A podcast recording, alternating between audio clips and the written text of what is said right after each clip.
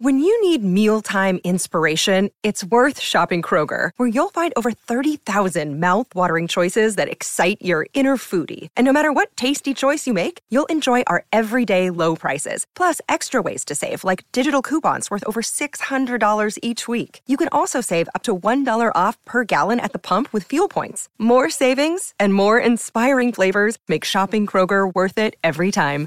Kroger, fresh for everyone. Fuel restrictions apply. Quelles sont les trois astuces pour se libérer des pensées négatives? Merci d'avoir posé la question. Notre esprit est comme un jardin que nous devons cultiver. En prendre soin, ça veut dire ne pas laisser les mauvaises herbes, c'est-à-dire les pensées négatives, gagner notre espace mental. Selon le neuroscientifique américain Daniel Amen, spécialisé en imagerie cérébrale, nous produisons 60 000 pensées par jour et 80% de ces pensées sont négatives, ce qui représente au quotidien 48 000 pensées négatives. J'aime pas trop beaucoup ça. Et c'est vraiment beaucoup? Comment faire pour contrer cette tendance naturelle? Des petits exercices simples existent pour essayer d'implanter plus de pensées positives. La première, expliquée par l'Université médicale de Rochester à New York, consiste à tenir un journal. Lister toutes ces pensées négatives permet de les identifier. Le simple fait de tenir un journal permet de briser le cercle vicieux en comprenant le fonctionnement de nos pensées automatiques.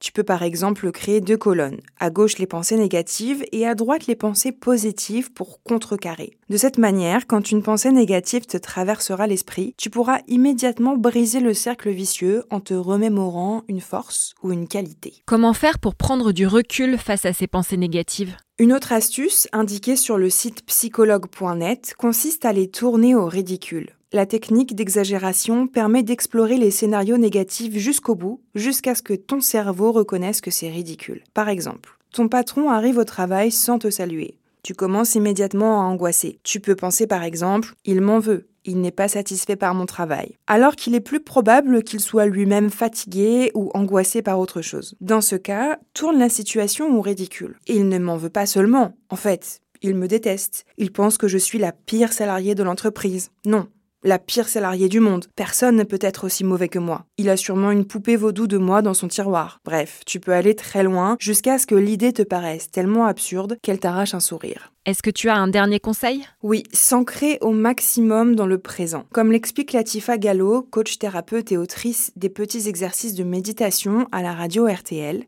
pour éviter de ruminer, mieux vaut se concentrer sur ce que l'on fait, ce que l'on dit, ce que l'on ressent. Pour se recentrer dans le moment présent, déposez un caillou dans votre poche. Quand vous pensez à quelque chose de négatif, attrapez-le et prenez conscience de vos pensées. Sont-elles dans le présent? Pensez-vous à ce que vous faites? Cette technique vous aidera à revenir à ce que vous vivez au moment même.